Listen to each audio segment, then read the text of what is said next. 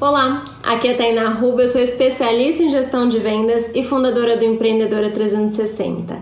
E hoje eu vou falar um pouquinho sobre como a Porto Seguro está lidando com as mudanças de comportamento do consumidor.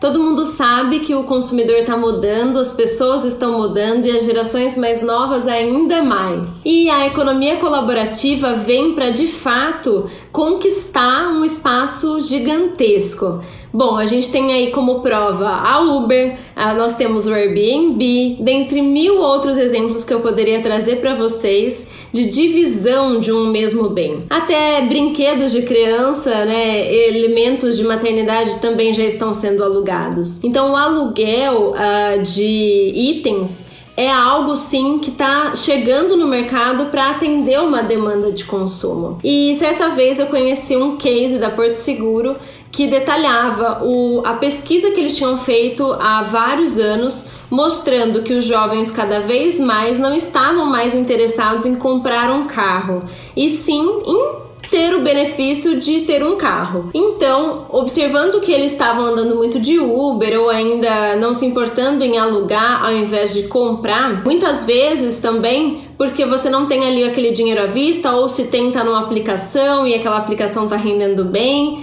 e comprar um carro acaba sendo ah, uma parte que desvaloriza muito o seu dinheiro, eles analisaram todo esse comportamento de consumo e criaram o carro fácil. Esse carro fácil, ele é algo completamente disruptivo porque ele te dá um carro zero porém ele te cobra uma mensalidade de aluguel, com todos os custos inclusos de IPVA, documentação, ah, manutenção, enfim, tem uma série de benefícios inclusos nisso e você paga apenas um aluguel, mas o carro é seu por um ano. E aí depois de um ano você decide se quer renovar e troca, enfim. O que você precisa analisar? Qual é o seu nicho, qual é o seu mercado e qual é o comportamento do seu consumidor? Qual é a demanda? Como o seu consumidor tem se comportado comportado mediante as circunstâncias. Eu tenho uma mentorada minha, que ela era dona de uma loja de roupa e ela fechou essa loja e abriu um brechó, porque ela já fazia é, um brechó como hobby entre as amigas,